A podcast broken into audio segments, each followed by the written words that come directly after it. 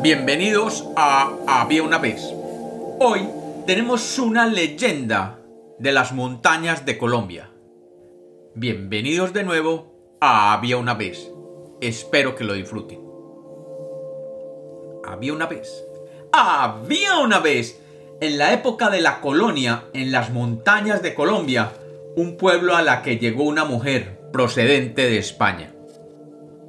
La mujer era especialmente hermosa, con una cabellera negra, ojos verde oliva, piel blanca como la niebla, alta y esbelta como pocas, y con una sonrisa de dientes blancos, perfectos.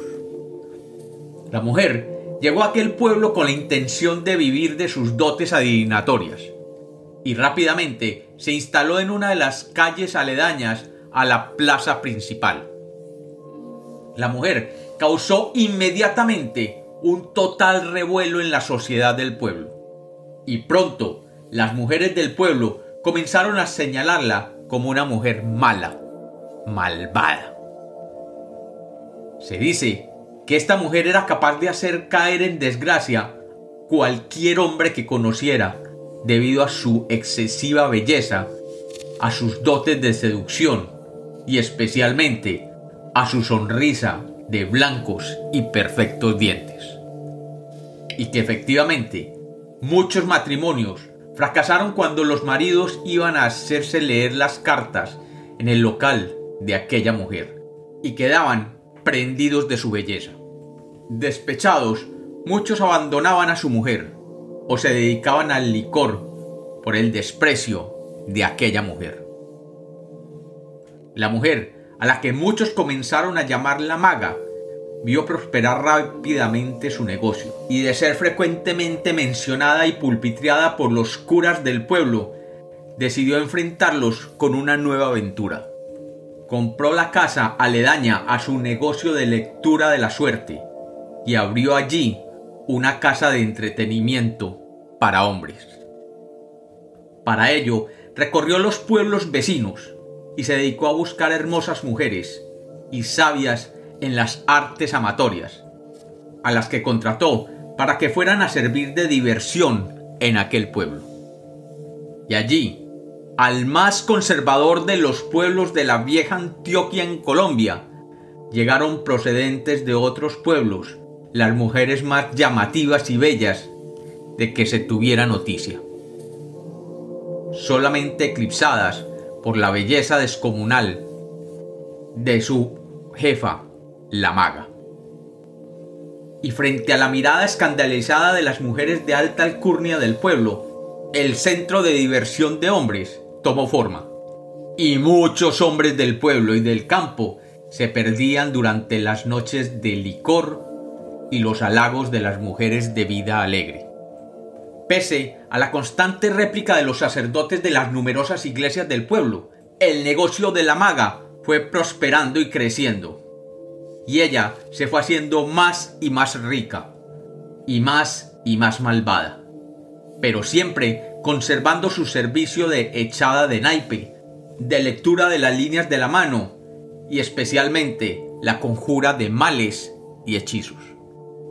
Se decía en el pueblo que el mal se había asentado en aquel religioso pueblo, y que la causa de los múltiples matrimonios que se habían desbaratado se debía a las artes mágicas y amatorias de la maga y sus discípulos. Además, las enfermedades venéreas galopaban por el pueblo, y fortunas se perdieron entre los brazos de las bellas mujeres de aquella casa de diversión. Sin embargo, el designio tenía preparado un castigo para la maga, y ésta comenzó a sufrir súbitamente de extrañas llagas en la piel, que poco a poco fueron cubriendo su cuerpo, y después de unos dolorosos meses, la llevaron a la muerte. Y acostada en su cama de su habitación, murió la maga, acompañada solamente por una de sus discípulas, que nunca creyó que su patrona estuviera sufriendo de una peste contagiosa.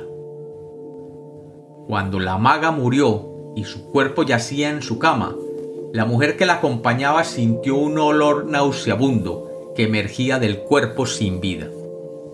Y cientos de murciélagos comenzaron a entrar en la casa, cubriendo el cuerpo de la maga, y con su aleteo apagaron las pocas velas que acompañaban a la muerta.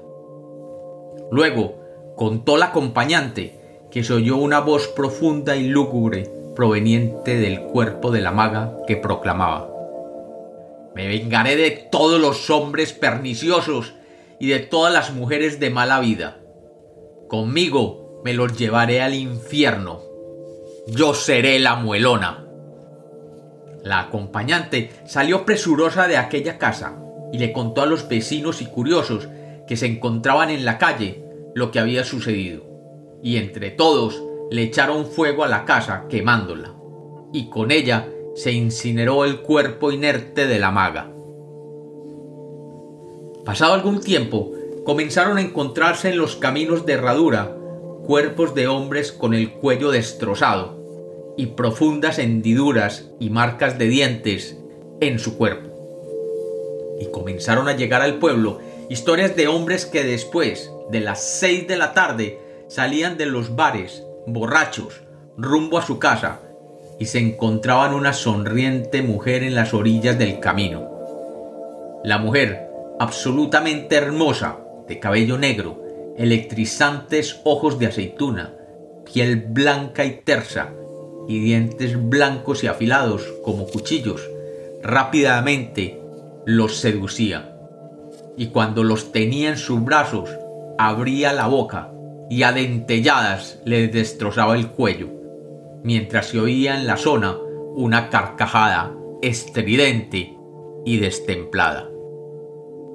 Era la risa burlona de aquella mujer que antes conocían como la maga y que ahora recorría los campos de las montañas colombianas, castigando a los adúlteros, a los jugadores, a los borrachos, que por la noche regresaban a su casa después de horas de perdición, y que para su desgracia se encontraban, y aún se encuentran, con la muelona.